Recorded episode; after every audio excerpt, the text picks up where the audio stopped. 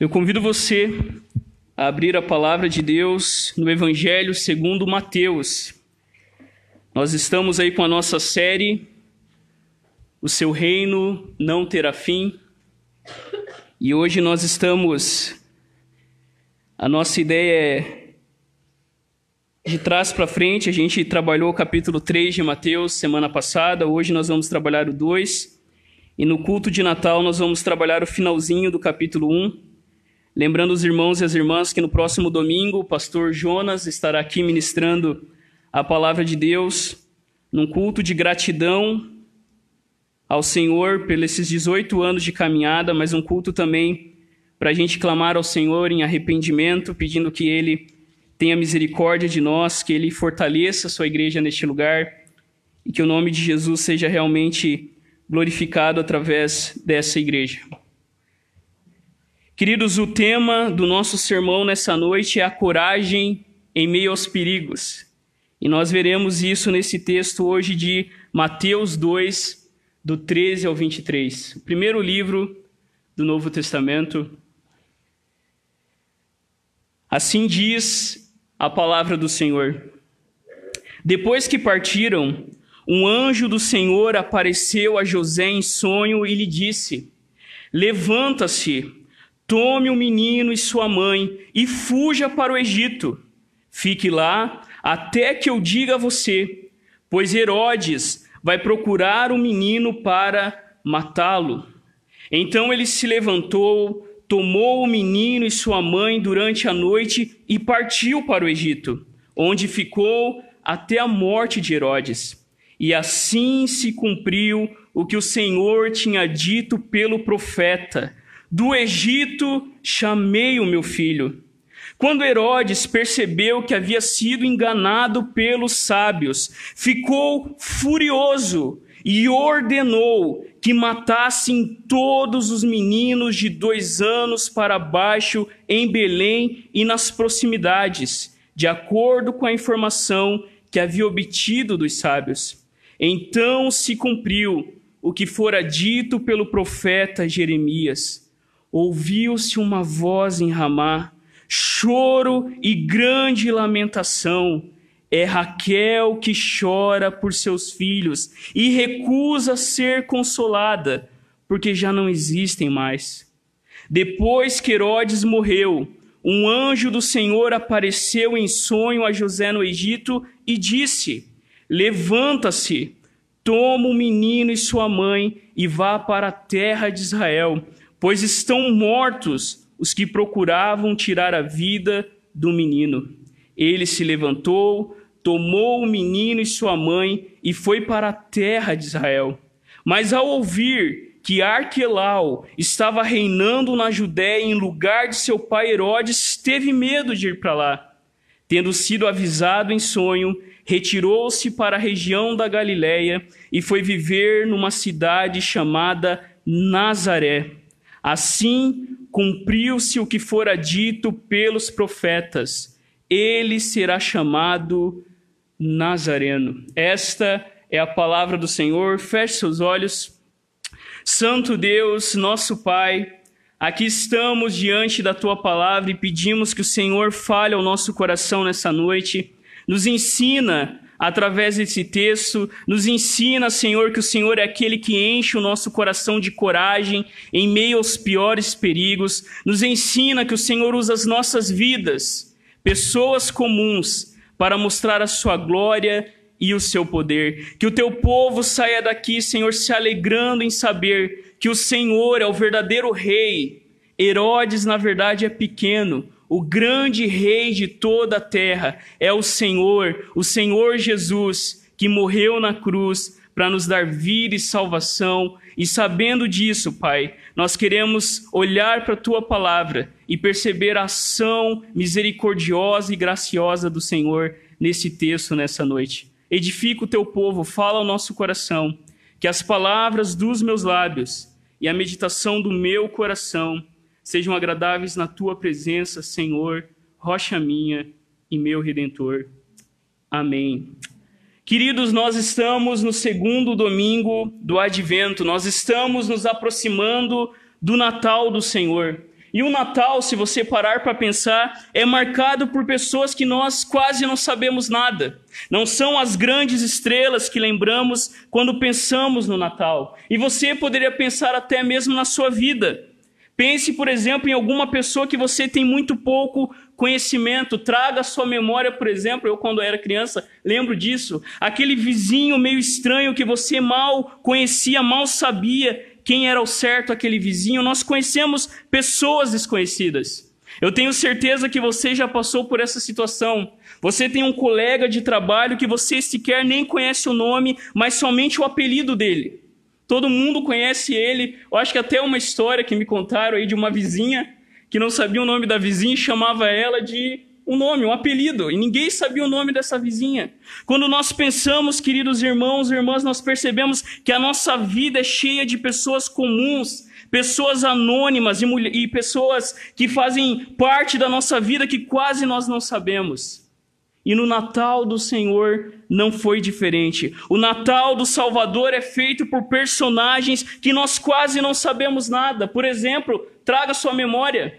Nós ouvimos dos pastores no campo que são os convidados de honra do reino que está chegando. Eles ficam aterrorizados quando um anjo aparece e dizem: Olha, não tenham medo. Trago boas notícias que darão grande alegria em todo o povo Hoje, na cidade de Belém, nasceu o Salvador, que é Cristo. Vocês vão reconhecer ele por esse sinal. Vocês vão encontrar o bebê enrolado em panos, deitado numa manjedoura. E de repente, queridos, para aqueles que acham que Deus não celebra o Natal de Jesus, o céu inteiro está cheio de um exército celestial cantando glória a Deus nas maiores alturas e paz na terra aos homens que Deus quer bem.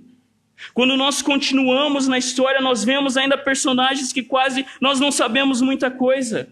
Por exemplo, o relato bíblico fala de um homem chamado Simeão que quando Jesus foi apresentado no templo, ele começa a orar dizendo e glorificar a Deus, dizendo: Soberano Deus, agora podes levar em paz o teu servo, como prometeste, via salvação prometeste a todos os povos, a luz das nações, a glória de Israel. Ainda nós ficamos sabendo de uma mulher idosa, 84 anos, que durante todos os dias e todas as noites, em jejum, em oração, ficava no templo adorando a Deus, e naquele exato momento que Jesus está sendo apresentado, ela reconhece, queridos irmãos e irmãs, que ali estava a criança que prometia a redenção de Israel, e ela não parava de falar daquela criança e da redenção a todos os povos. Nós ainda podíamos lembrar de outros personagens Personagens, queridos irmãos e irmãs, aqueles sábios do Oriente que são misteriosos, mas que no nosso imaginário nós conhecemos como os três reis magos. Apesar das escrituras dizerem que não eram reis, nem que eram três, e nem que eram magos no sentido que eles mexiam com magia, mas a tradição da igreja deu até nome para aqueles três desconhecidos reis magos. E os nomes deles, segundo a tradição cristã, é Baltazar, Melchior e Gaspar. E eles entregam a Jesus ouro, incenso e mirra, apontando, segundo alguns, para os três ofícios de Jesus como nosso rei, nosso profeta e nosso sacerdote. O texto inspirado traz, queridos, a atuação de alguém também que quase não ouvimos, tenho certeza. Dificilmente aqui já ouviu alguma pregação abordando esse cara. O nosso texto fala de um personagem que é citado rapidamente e depois ele sai de cena sem a gente nem perceber. O cara some, como que por mágica, esse personagem, queridos irmãos, que foi corajoso em meio aos piores perigos, esse personagem que foi usado por Deus para o cumprimento da sua promessa, esse personagem que foi obediente ao Senhor, mas que ele, queridos irmãos e irmãos, morreu e some da história sem deixar qualquer pista. Esse personagem, queridos irmãos e irmãs, que abandonou a sua vontade, o seu conforto e se colocou no caminho da coragem, mesmo em meio aos piores perigos. Este que amou Maria, que amou Jesus, que amou o Deus de Israel, profundamente nos mostra, queridos irmãos e irmãs. E essa é a ideia central dessa noite. Anote aí, de tudo que eu vou falar, você não pode esquecer isso quando acordar de madrugada no meio da noite. A ideia central dessa noite é que Deus cumpre a sua promessa usando pessoas comuns e enchendo-as de coragem para que o seu plano seja feito plenamente, mesmo quando tudo está indo mal, mesmo quando tudo está indo ao contrário do que se esperava. Olhe no texto, queridos, a primeira verdade, eu vou pedir para o Leandro passar, é a coragem da fuga. Olhe no texto. A coragem da fuga, a coragem de José até ali, queridos irmãos e irmãs, havia sido somente alegria. Apesar de não ser o lugar mais confortável, essa é a situação do momento, e o berço de Jesus ser uma manjedoura onde os animais comiam. Apesar da longa viagem até Belém, Jesus nasceu. Muitos visitantes, muitos presentes, muita gente cheia de alegria, terra e céu, em festa, celebrando o nascimento do Salvador. Mas depois da festa, Dias depois, queridos irmãos, depois do chá de bebê que aconteceu dessa vez, depois que o menino nasceu, diferente do que é feito hoje, um anjo do Senhor aparece em José e lhe disse: olha no texto, levante-se, tome o menino e sua mãe e fuja para o Egito. Aqui, queridos, nós vemos que ainda pequeno, ainda, queridos irmãos, sem poder fazer nada, sem poder se proteger, a família de Jesus já corria perigo. Jesus já nasce no próprio ventre de Maria, ele já corria perigo. Aqui neste momento, novamente, o anjo é claro em dizer: olhe no texto, fuja para o Egito, corra para o Egito. E é interessante, queridos, que depois do anúncio do anjo a Maria do Salvador, não há mais nenhum registro de que algum anjo falava com Maria ou aparecia a Maria, mas é interessante que José, queridos irmãos e irmãs, por várias vezes começa a ter sonhos, começa a ver sinais do Senhor. É interessante, queridos irmãos e irmãs, que agora José, que foi corajoso, em não denunciar Maria. Porque imagina Maria chegando para o José e dizendo: Olha, amor, eu estou grávida. Mas como? A gente nem foi para a melhor parte do casamento? Como assim você está grávida? Como assim você está grávida? José, queridos irmãos, irmãos, poderia acusar Maria de adultério. José poderia colocar Maria e Maria seria apedrejada, mas José foi corajoso. E quando ele pensou em deixar Maria, ainda que secretamente, um anjo do Senhor apareceu a ele e confirmou a ele que aquele que Maria gerava era o Salvador do mundo. José que vinha da descendência de Davi, mas que naquele momento não era ninguém importante, era uma pessoa comum, ele obedece de forma corajosa. Ele se submete, queridos irmãos e irmãs, àquilo que Deus tinha. E Deus é tão gracioso que até os recursos para fuga já tinham. Até os recursos para eles fugirem para o Egito já tinham sido providenciados. Para alguns, por Baltazar, Melchior e Gaspar ouro, incenso e mirra. Deus já estava preparando todas as coisas para a fuga do seu filho. Outra coisa, queridos, que nós precisamos lembrar nessa história era o susto desse acontecimento. Porque a gente aqui, pessoas do século 21, achavam que as pessoas viam anjo em todo momento. A nossa impressão é essa. Ah, para o pessoal lá no, naquele tempo era normal ver anjo, era normal ver essas aparições. Não.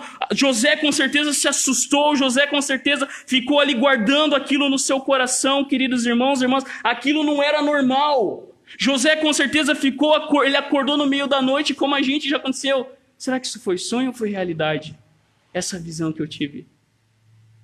Mas José, queridos irmãos e irmãs, cheio de coragem no Deus de Israel, sabia que Deus estava cumprindo o seu plano redentor. Deus sabia que José sabia que Deus estava usando esses meios para atuar no mundo e cumprir o seu propósito, pois o perigo era iminente. O texto diz, fique de olho no texto. O texto diz: "Fique lá até que eu diga a você, pois Herodes vai procurar um menino para matá-lo." A gente muitas vezes não interpreta a fuga como algo corajoso. Todo mundo aqui, não sei se vocês, gurias também acontecia, né? mas os guris principalmente brigavam muito na escola. E no final ali, não tem quem já brigou na escola sabe como é, né? Às vezes tu entra na briga mais por pressão do pessoal para depois não ser chamado de mentiroso, porque coragem você não tem nenhuma. Não que eu briguei muito na escola, né? Mas José, queridos irmãos, irmãs, ele podia dar uma aqui de machão, uma de sabe tudo. Ele poderia reagir dizendo: "Não, pode deixar comigo que eu protejo a minha família". José poderia dizer: "Eu fugir". Não, eu vou encarar isso de frente. Mas José teve a coragem, e isso é coragem verdadeira, a coragem, queridos irmãos e irmãs, de sair de cena quando Deus manda sair de cena. A coragem, queridos irmãos, de se submeter àquilo que o anjo estava dizendo e fugir. Não encarar. E muitas vezes Deus manda a gente fugir. Fugir de algumas situações, sair de cena quando é necessário, se lembrando, queridos irmãos e irmãs, que nós somos fracos, se lembrando, queridos irmãos, que a verdadeira coragem não é encarar de frente muitas vezes a situação, mas é se submeter à ordem de Deus que muitas vezes nos diz: para, corra para as montanhas, como os anjos falaram para Ló e sua família, a coragem de sair de cena quando Deus assim manda. José teve essa coragem. Olha o 14. Ele se levantou, tomou o menino, a sua mãe, durante a noite e partiu para o Egito, onde ficou até a morte de Herodes. E assim se cumpriu o que o Senhor tinha dito pelo profeta: Do Egito chamei o meu filho. José foge corajosamente com Maria e vão para o Egito. Uma viagem longa. De Belém, onde eles estavam, daquela região ali, até o Egito era 146 quilômetros. Mas lá no Egito, queridos, eles estariam livres do domínio de Herodes o Grande. E Mateus nos conecta, a gente viu isso domingo passado. Mateus está escrevendo para os judeus. E Mateus, queridos, quer colocar os olhos do povo e de nós naquele grande êxodo que aconteceu no Egito. Não era apenas a ação do mal, não era apenas, queridos, um homem comum como José tendo uma coragem dada pelo povo de Israel, mas o que estava acontecendo era o cumprimento da profecia dada 500 anos atrás pelo profeta Oséias. Quando Israel era menino, eu o amei e do Egito chamei o meu filho o que Mateus queria levar os seus leitores, os seus ouvintes, e o que Mateus quer nos lembrar, nos levar, queridos, é que a história de Jesus é a verdadeira libertação. Que a história de Jesus é o verdadeiro êxodo do pecado, da morte e do inferno. Que a verdadeira libertação trazida por Jesus não era só para Israel, mas para todos os povos no mundo. A coragem de José estava baseada nas promessas de Deus. A verdadeira libertação viria por meio deste que Deus chamaria do Egito. Mas olhe no texto, queridos, a segunda verdade, os versos 16 e 20. Veja agora os perigos, veja agora a fúria dos reinos humanos. Olha o texto dizendo do 16 ao 20. Nós vemos os reinos deste mundo tentando destruir o reino de Deus. O texto diz o seguinte: quando Herodes percebeu que havia sido enganado pelos magos, ele ficou furioso. Se você olhar um pouquinho atrás, a história nos conta, queridos irmãos e irmãs, que aqueles sábios do Oriente passaram pelo palácio de Herodes e trouxeram uma notícia nada boa. Aqueles sábios chegam no palácio de Herodes o Grande e diz: Olha, aonde está o rei dos judeus? E quando Herodes escuta isso, ele fica alarmado. Não só ele, como toda Jerusalém. Não só ele, como sacerdotes e líderes religiosos. Como assim? Rei dos judeus? Como assim um novo rei está surgindo? Aquela conversa, queridos irmãos e irmãs, era perigosa nos dias de Jesus, quando Herodes escuta: um rei está nascendo em Belém. E aqui ele fica furioso porque foi enganado pelos magos, mas ele tentou enganar os magos. O feitiço virou contra o feiticeiro. Ele tentou enrolar os magos, dizendo: Olha, vão, achem um menino, peguem as informações precisas, certinho a localização do GPS, para que eu também vá lá adorar o rei. E a gente sabe a história. Que um anjo apareceu e mostrou para os sábios que eles não deveriam passar novamente pelo palácio de Herodes. Queridos irmãos e irmãs, quando Herodes vê, ouve que o rei dos judeus estava nascendo, ele tinha uma certeza: os seus dias estavam contados. E ali na história nós vemos que os principais sacerdotes e os escribas não se alegram com o anúncio do Messias, muito pelo contrário, eles ficam também alarmados, eles ficam também preocupados, porque também o seu poder e o seu status estavam com os dias contados. Quando aqueles sábios do Oriente anunciam: olha, o rei dos judeus nasceu, Jerusalém inteira, queridos irmãos e irmãs, fica alarmada. Mas olha o que acontece.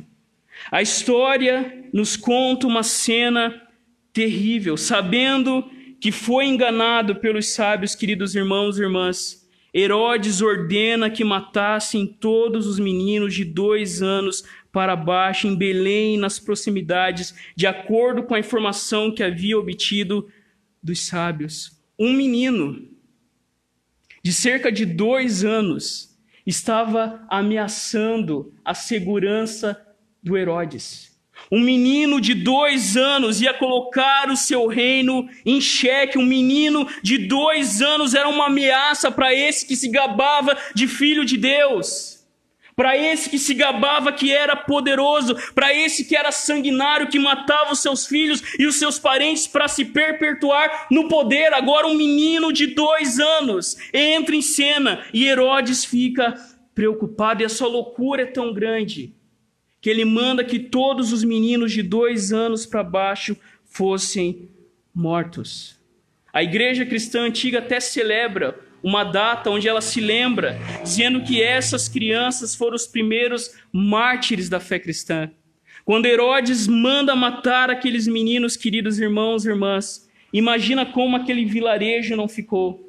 Imagina como o sofrimento não tomou conta daquelas mulheres que imagina a cena, soldados entrando com lanças afiadas e matando todos os meninos de dois anos para baixo. Queridos, olhe bem para isso. É a mesma cena se repetindo com Moisés no Egito. Quando o faraó dá a ordem para que as parteiras, se for guria, deixa nascer, mas se for guri, mata. A Bíblia sempre conta a história dos reinos deste mundo, tentando sabotar o reino de Deus, e aqui não é diferente. Olha o que o texto diz, o verso 18.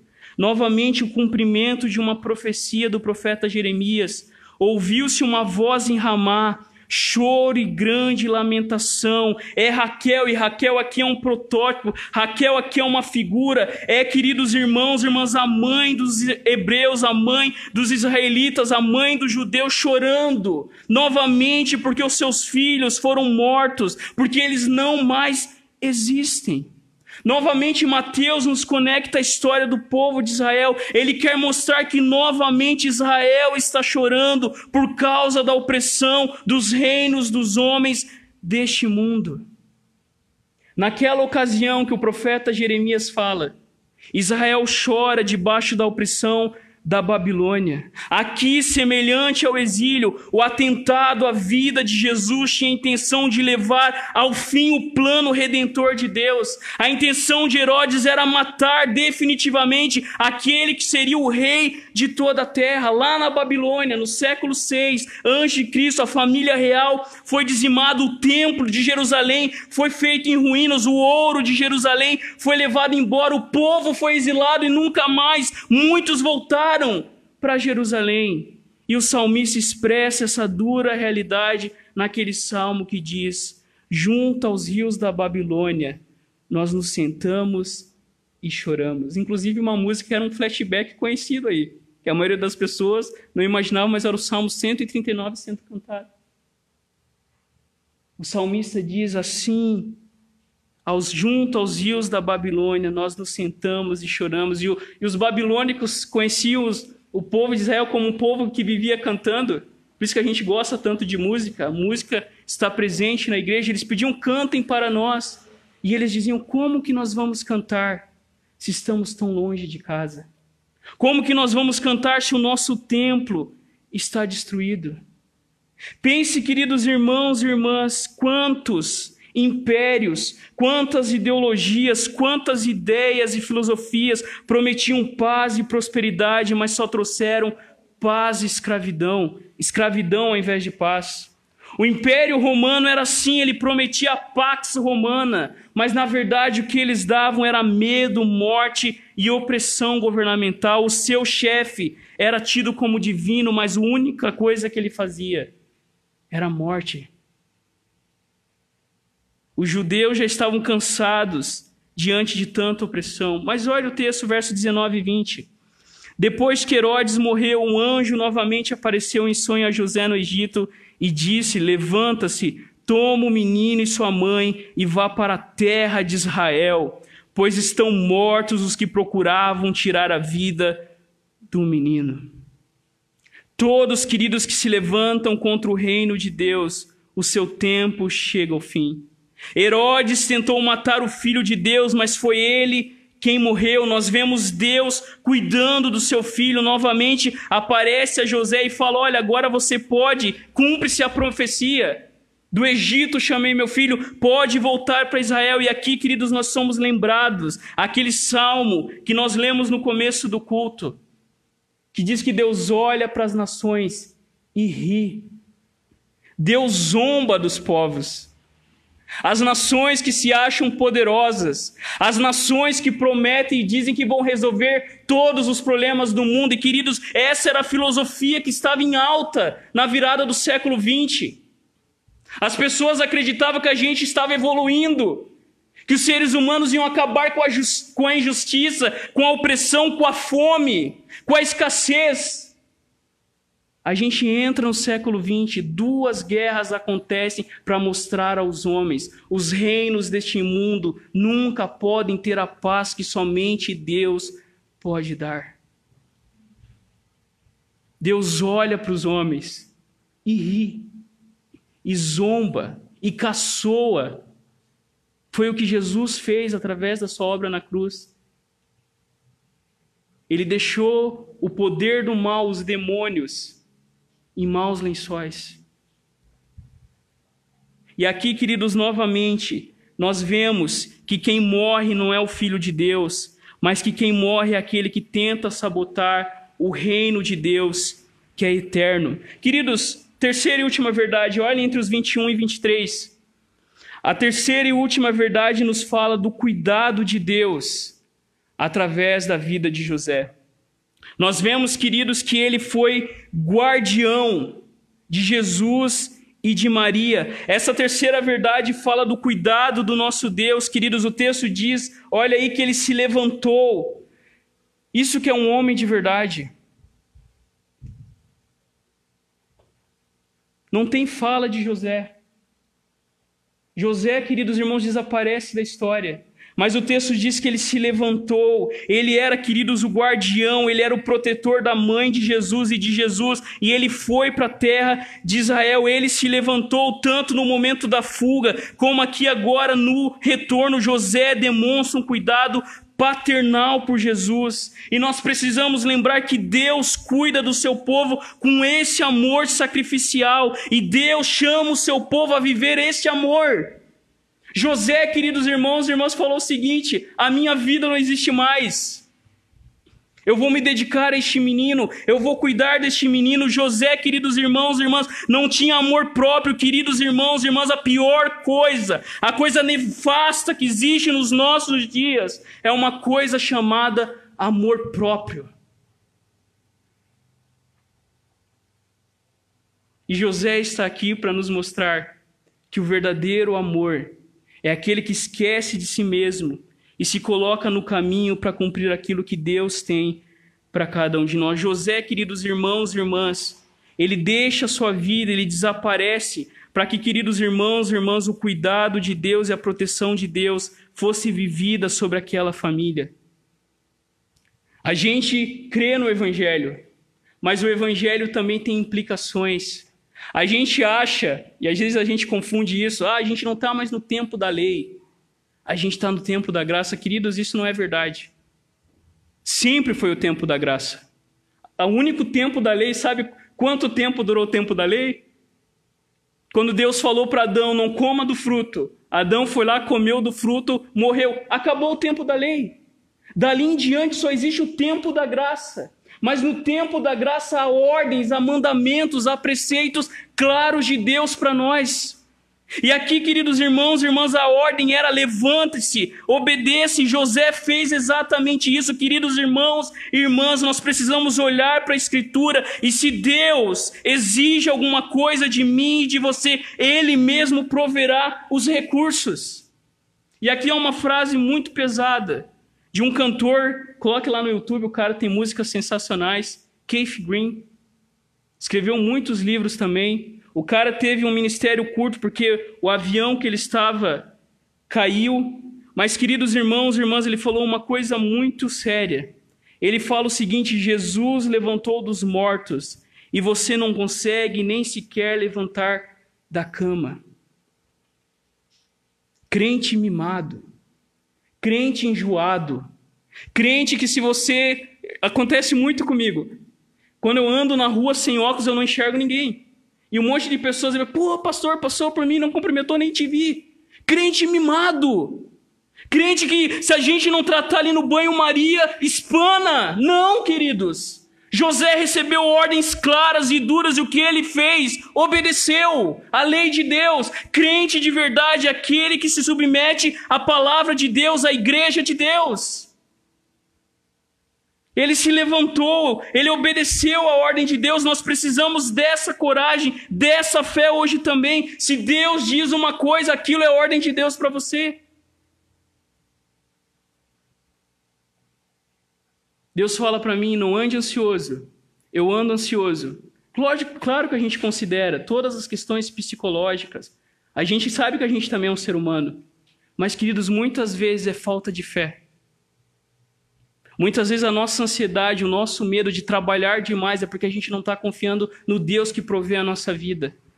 Muitas vezes, quando a gente começa, queridos, a fazer algumas coisas, a gente se esquece que Deus dá aos seus amados, não quando eles trabalham, mas quando eles dormem. E o texto, queridos, é claro em dizer que José obedeceu à ordem de Deus. E olha o, o versículo 22. Apesar da morte de Herodes o Grande, o seu sucessor foi o seu filho Arquelau. E Arquelau, queridos, era tão sanguinário como seu pai. E é ele que agora reina na Judéia, mas o seu reino dura apenas dois anos, pois ele foi deposto após protestos na Judéia, e a Judéia então passa a ser governada por governadores. Tanto que a gente vê isso acontecendo quando Jesus é julgado. Quem que é o governador da Judéia? Pôncio Pilatos.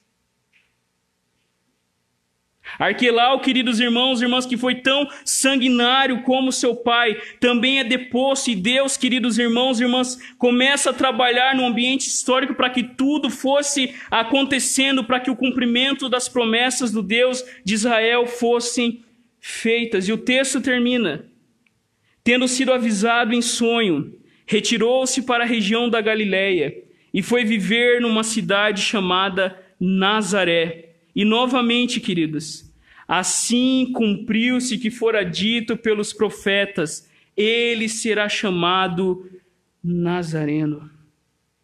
O nosso texto termina mostrando que José teve medo. A gente tem que reconhecer isso.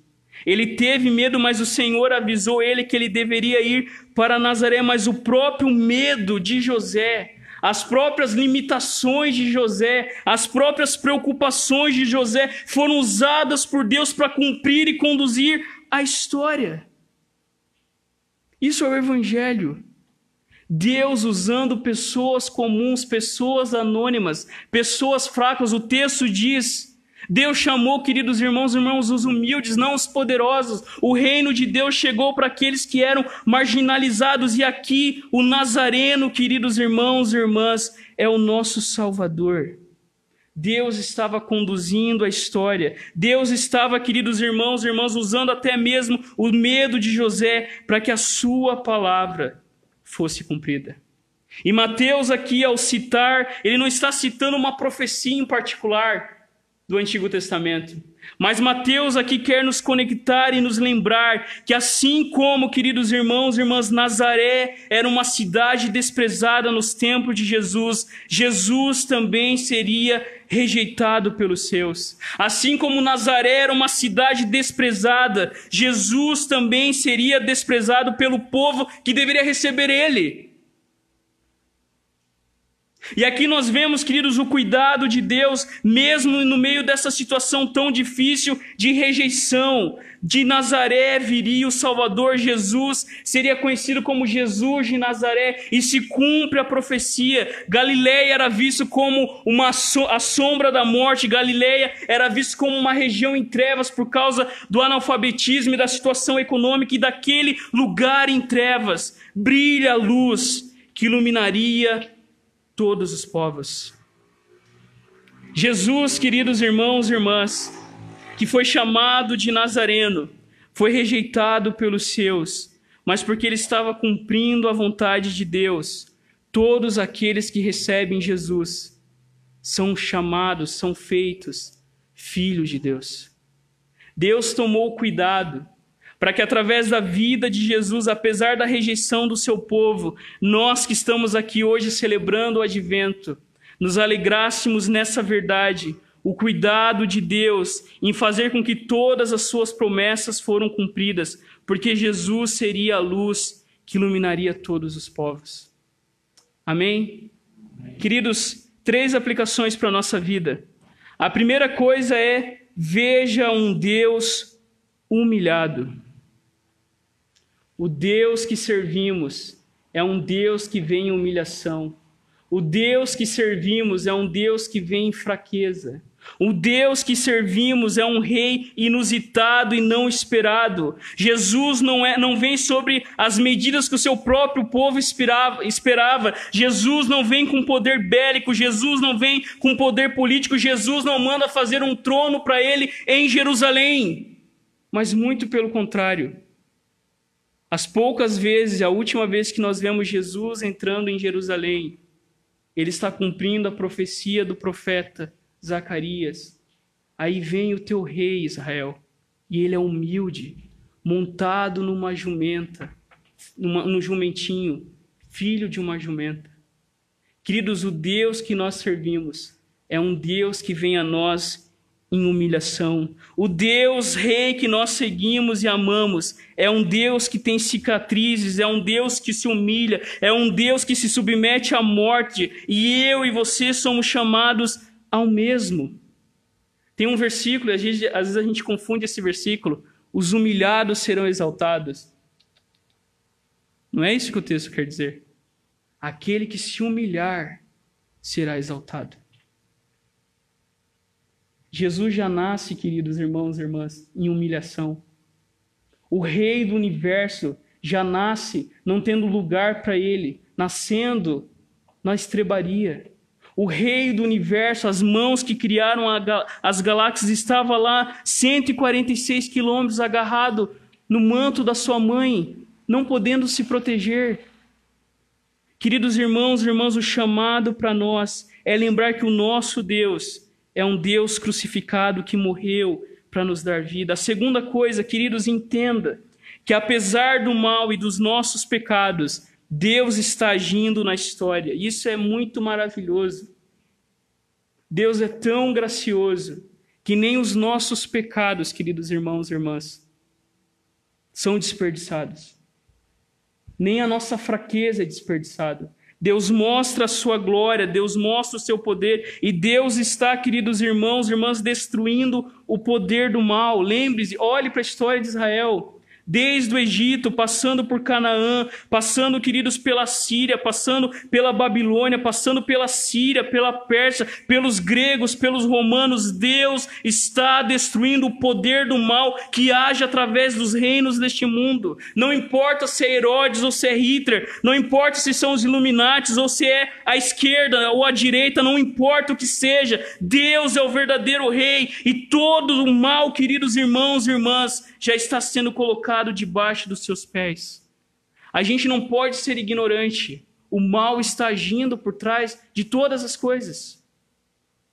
por trás dos governos, por trás das ideologias, por trás das filosofias, mas nós precisamos lembrar, queridos irmãos e irmãs, nesse tempo do advento, a nossa esperança é num Deus que veio a este mundo para nos livrar do mal e destruir definitivamente, tragar a morte, tragar o mal, tragar tudo aquilo que nos afasta de Deus. Terceira e última aplicação: lembre-se, queridos, que o teu Deus foi rejeitado. Lembre-se que o teu Deus foi rejeitado. E Deus diz assim através do profeta Isaías: O Senhor, o Redentor e o Santo de Israel, diz aquele que é desprezado e rejeitado pelas nações, Deus dizendo ao seu filho, Deus dizendo ao seu servo sofredor que seria rejeitado: Reis se levantarão quando você passar, príncipes se curvarão até o chão, por causa do Senhor que é fiel, por causa do Santo de Israel que o escolheu. Jesus foi rejeitado, mas no advento nós lembramos que aquele que foi rejeitado pelos homens foi feito por Deus o Rei e Senhor de toda a terra. E haverá um dia que já está chegando, que todo joelho se dobrará e toda língua confessará que aquele que nasceu na Palestina no primeiro século é o Senhor de toda a terra que aquele que foi rejeitado, que aquele que foi desprezado, se tornou o rei, o comandante de todo o mundo. No advento, queridos irmãos e irmãs, nós lembramos de um Deus que nos encoraja, mesmo em meio aos perigos. Feche seus olhos. Santo Deus, te louvamos, Senhor, porque a nossa vida está oculta em Ti. Nós te louvamos porque o Senhor não é só o Salvador das nossas almas, nós te louvamos porque o Senhor não só nos garante um lugar feliz na morte, mas o Senhor nos diz claramente: toda autoridade me foi dada nos céus e na terra. O Senhor já reina sobre este mundo. O Senhor já está, Senhor, rindo, zombando e sabotando todos os reinos deste mundo que se autoproclamam Messias. Os anticristos que têm se levantado já estão sendo derrotados pelo Senhor, e como teu povo, Senhor, nós não queremos ser enganados, mas nós queremos lembrar, Deus, que apesar da fúria, de Satanás, apesar da fúria dos homens, apesar do mal que cresce a cada dia, o Senhor é o Rei de toda a terra. O Senhor é o verdadeiro governador das nossas vidas e do nosso mundo. E a nossa esperança, Senhor, assim como o Senhor cumpriu as profecias de Oséias, assim como o Senhor cumpriu as profecias de Isaías, o Senhor cumprirá a profecia que diz que o Senhor virá novamente sobre o nosso mundo com poder e grande glória, os nossos olhos te verão, e todos os homens e todas as mulheres vão, Senhor, declarar que Jesus Cristo é o Senhor. Para a glória de Deus Pai. Nesse tempo de advento, Senhor, que nós nos preparamos para o Natal, enche o nosso coração de coragem Somos fracos como José, como Maria, mas nós também, Deus, carregamos agora a esperança no nosso coração. Que Jesus, Senhor, nasça também no nosso coração, para que a cada dia nós venhamos a lembrar que nós temos um Deus que nos encoraje, que cumpre o seu plano até o fim. E o teu plano até o fim, Senhor, é trazer vida, justiça e alegria sobre este mundo. Nós descansamos no teu reino porque só o Senhor é o nosso Rei, a quem nós prometemos lealdade e fidelidade até o fim das nossas vidas. Oramos gratos, Senhor, em teu nome. Amém. Amém.